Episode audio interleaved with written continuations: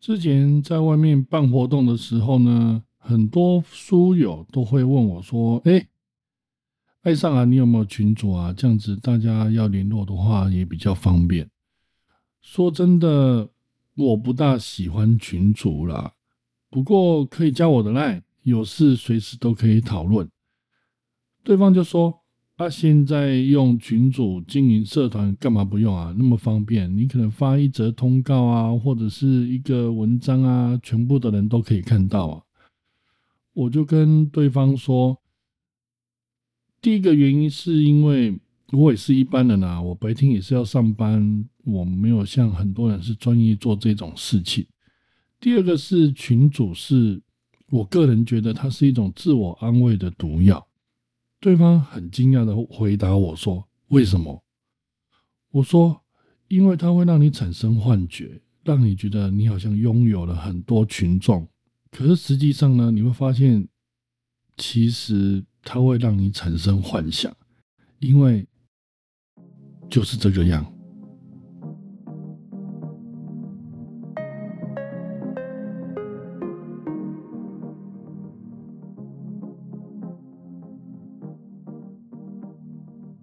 我好奇的想要问问你哦，就是你的赖的群主有几个？你要不要手机拿起来看一下？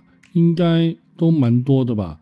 现在的人好像动不动就组赖的群主，其实也是不错啦，因为也是方便。比方说家族啊，或者是好友之间啊，可能透过这样的群主，我可能不拿讯息或消息，就可以全部的人都收到。当然，这个也一定有它的好处啦。然后官方之前还呃发布了一个叫社群的，跟就是跟赖的群主不大一样，因为它社群它是里面的成员是不能互加好友，而且它也有用一个简单的系统去帮你做一个简单的管理。社群你应该听过嘛？社群已经有一段时间了，还有再过来就还有一堆脸书社团啊、粉丝团啊等等之类，其实这些都是同样功能啊。比较像早期的部落格的概念衍生过来的吧。以前网络的工具媒体不多啊，大部分还是透过面对面啊。像我以前还有抽过钥匙那种联谊，你有没有联谊过啊？不过我还是喜欢这种面对面，然后实质上出去玩的这一种这种呃互动方式，自然好玩，又可以认识新朋友，又可以接触一些大自然。呃，我我是很好奇，现在你们现在怎么样去认识新朋友？不过我们那时候都是透过朋友的朋友啊，这样子比较正常的管道。当然不是说透过网络不正常啊，只是说我们那时候这样子的方式的话，比较容易直接去了解对方到底是什么样的人，很短的时间之内就可以去探探虚实。可是现在透过网络的话，其实有很多假象在里面哈，所以当然各有各的好处了。不过后来网络慢慢的就是实体化、普及化，那个时候就有所谓的奇摩网站啊，在台湾是很很夯的、很有名的。那时候里面有什么奇摩交友版啊，Hello，不知道有没有那个时候的颓废大学社团的团员啊？如果你也是的话，那你应该跟我年纪差不多吧？而且那个时候，呃，跑夜店的话。刚兴起那种五百畅饮，现在也很久没有去夜店，我不知道你们现在夜店到底是多少钱。再过来就是还有一个比较大家都会常用，就是 MSN 聊天室嘛。这种即时聊天室的话，就是上班族啊或者是学生的话都会常用的，而且这个只需要 email 就可以去做核对，不用去留下电话号码，所以安全性就会比现在的 Line 高一点吧。再过来就是你应该有听过寻梦园聊天室吧？为什么我跟很多人讲，很多人都说不知道？里面还有那个什么深夜聊天室，你知道吗？很刺激的，还有就是看你要用什么主题啦，都可以自己开。开了之后就一群人在里面聊天，聊一聊呢，可能就开始就约着出门出去吃一些宵夜啊、唱歌啊等等，这都是当时认识陌生人的一些管道啦。就我个人而言的话，我是蛮喜欢那个年代，因为大家都是非常率真，也没有什么嗯欺骗啊等等之类的，认识到的人也都不错。我怎么顿时间我的频道变成老 Coco 的频道啊？哎，没有了。其实为什么会跟你聊这些哈？因为我今天的主题会跟这些有这个演化有关系啊。也因为这样的关系，像有一些部落格啊、部落客的网站就开始兴起啊，会写文章啊、写小说啊等等之类的。这个时候也天堂一、天堂二也是大概是这个时候就开始越来越越越来越多人了哈。慢慢科技文化的进步，我们就开始通过这样子的方式去凝聚一些人的力量啊等等之类的。透过这样的行销方式啊，透过这样子的渲染方式，让更多人知道，呃，以个人风格，或者像现在常常在说的个人品牌，在这个阶段就开始，呃，算是透过网络极大化了。也因为大家都一窝蜂的进入网络这个世界，科技的进步，人们开始通过意识这样子的工具，传达内心的一些想法。也因为大家都会了，嗯，早期这个在转型的时候，其实很多人都。嗯，就是上一辈可能就搞不懂这些年轻人在在做些什么事情。可是现在每一个年轻人，现在出生的小孩子，现像我侄子、外甥他们，哇，超级厉害啊，还会设计网站啊。像我们那时候哪会啊？我们那时候就只会就骑摩托车出去夜游啊，等等之类。也因为这样关系，现在选择性变多了，创意性话题要够，不然的话没有人会理你啊，因为方便嘛。也因为这样的关系，线上的活动越来越频繁。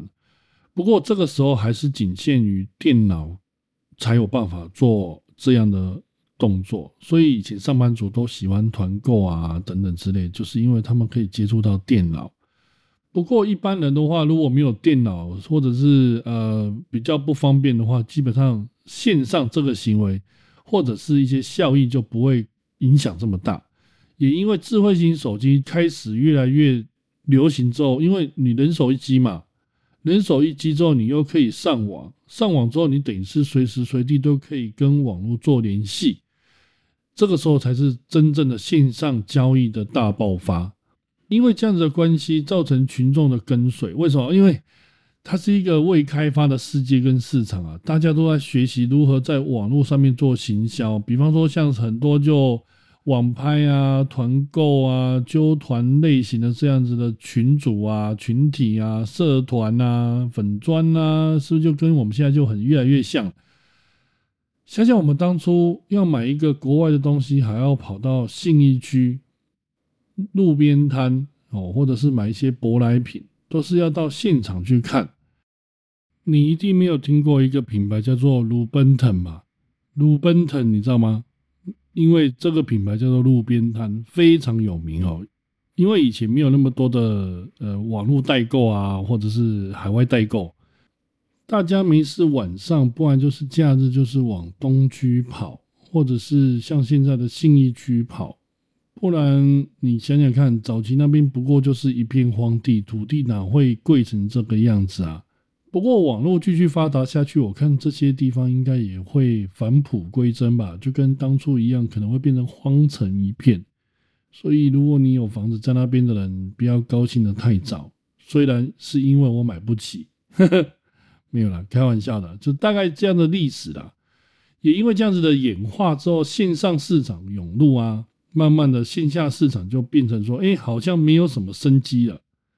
可是其实不会啊！如果我们回到现在这个时间点上面的话，你会发现真正的资本方已经开始更简单的使用线上去做渲染，因为人工智慧的发达，透过大数据，因为你使用手机的所有习惯都会留在网络上面留下痕迹，透过这样的痕迹运算你这一个人的所有的使用习惯。你有没有发现，你最近呢，只要在谷歌啊或在手机上面搜寻或者比较关心哪些事情？不管是脸书，或者是所有的软体，它的广告都会跟你想的一模一样。有没有发现这件可怕的事情？也透过这样的事实，你会发现，现在已经不是叫做线上市场，现在是大数据分析的时代。因为大多数的人都已经在透过手机无时无刻跟网络做连接，你。其实都被这些 AI 的大数据所监视着。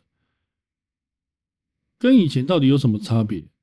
因为以前每一个人没有那么多的手机嘛，就算有手机，也只是打打电话，也不会透过手机去跟网络上面做那么大的连接，也不会留下那么多的讯息在网络里面。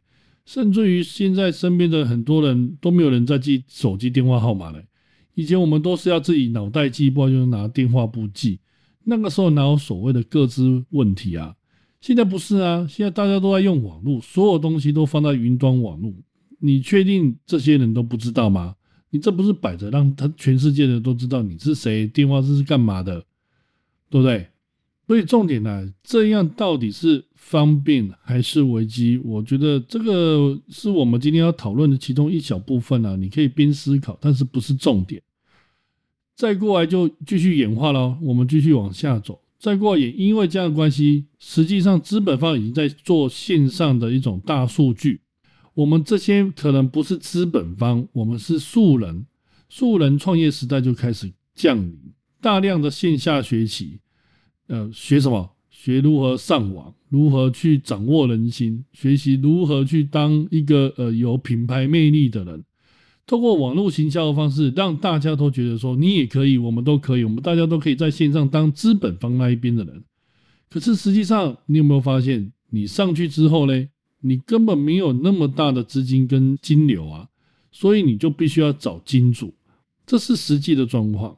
因为这样的状况。造就了一群人蜂拥到线上，尴尬了。线上实际上已经是烂掉的市场，聪明的人都不再单纯的迷恋线上，资本家聪明的把假象放在还在线上哦，在引导线下的这些消费啊，或者是等等之类的，我们赶快透过线上去学习，透过线上怎么样？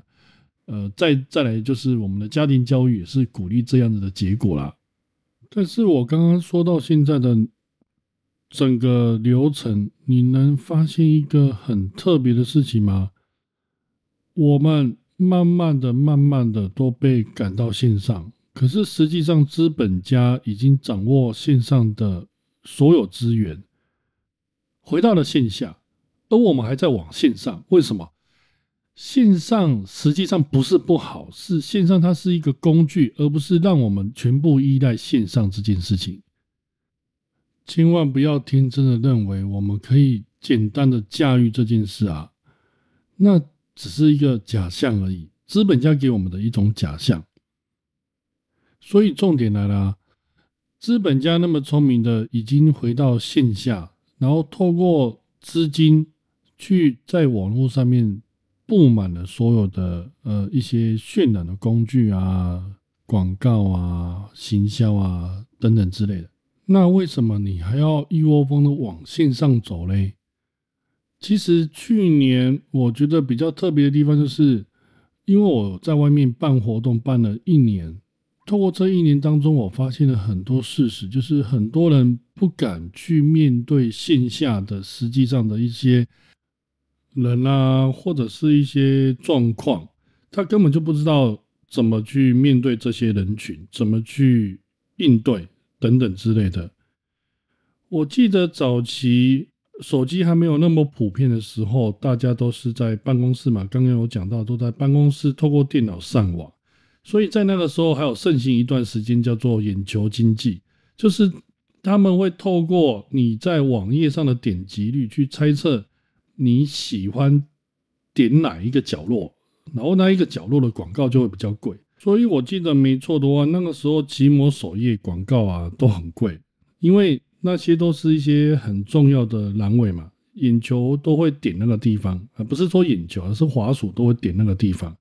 慢慢的演变之后，现在就动不动就是用赖啊，成就是变成社群啊，然后之后大家都觉得说哇，用社群很好啊，因为可以怎样，可以。变成是一种团购的社群，或者是一个你可以呃一个一个群体吧，就有点顶替了早期之前在奇摩交友板上面的社团。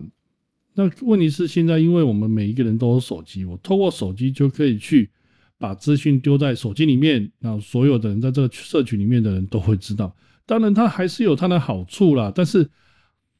现在太多人不敢去面对线下实际上的这种人跟人之间，你应该要怎么去做应对？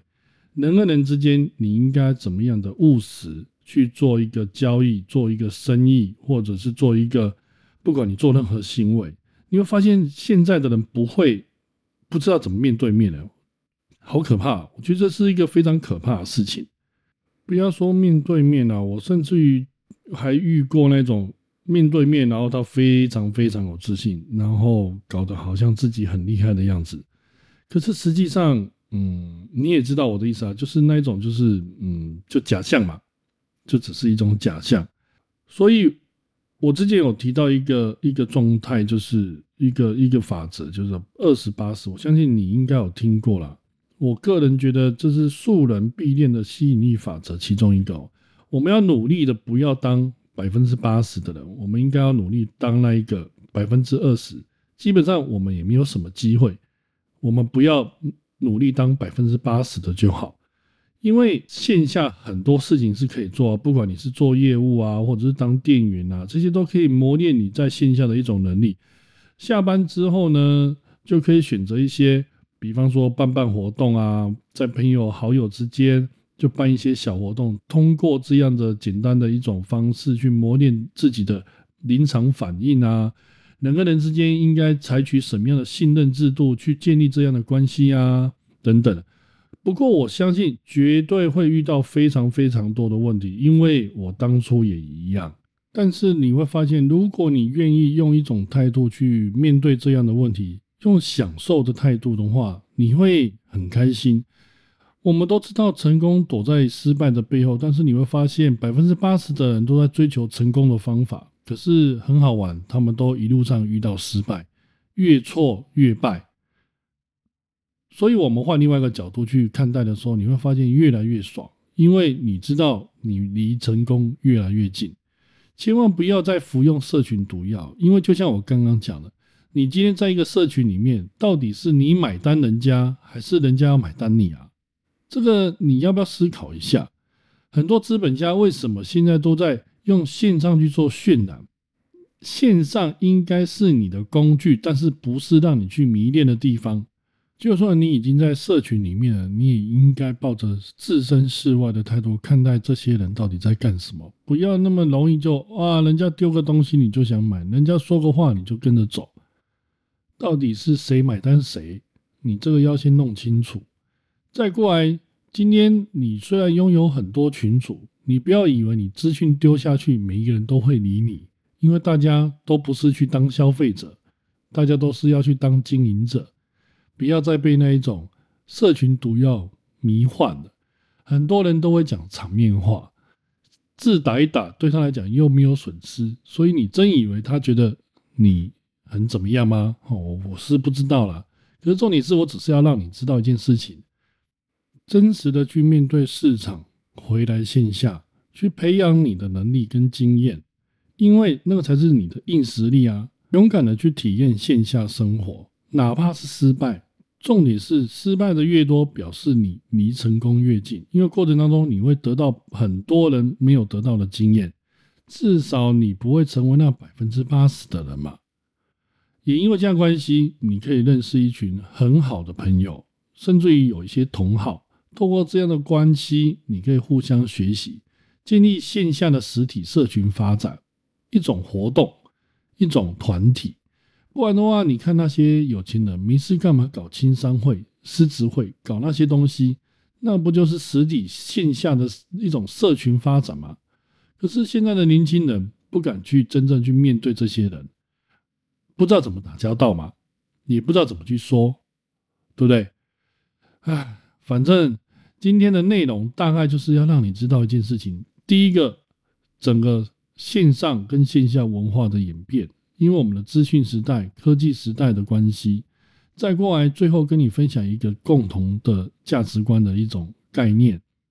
你有听过赛局理论吗？你可以上网查一下，里面有一个《美丽境界》的电影哦，有讲到这个奈许理论，我真心觉得不错，因为。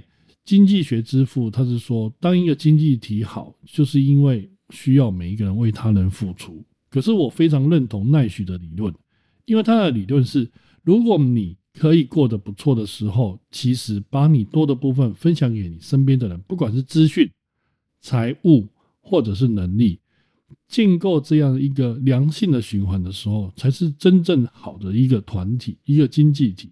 我们就可以透过这样的理论架构线下实体契约型的系统化的生态圈，让每一个好的人、质感好的人、愿意挑战自己的人，不想要成为那百分之八十的人。成为一个有效力的群体，这个才是真正的社群啊！线上的社群讲的话不就是那样嘛？真正我觉得我们有本事，要么就一起做这件事情，把线下处理好，去运用线上的渲染能力，成就我们自己，成就他人。通过这样子的良性循环，这个群体才是真的吧？不要再相信那些社群里面。对你的阿谀奉承，或者是哇说你好棒棒的那种毒药，只会迷失自己，让你没有勇气挑战线下，让你没有勇气真正面对市场。加油，我们一定可以的！希望我们一起为自己的未来好好的去努力一下。你不要看好像很久，你真的好花点时间，真的在线下努力一段时间，你会发现那种功力。可以很快的就干掉那百分之八十的人，那你就应该懂我的意思。好喽，今天就到这边。希望今天的内容你可以慢慢的去理解我要告诉你的，不要相信社群团体的迷幻药，那些都是假的。也欢迎你订阅、关注、分享我的音频，让更多的人跟我们一起讨论这样的话题。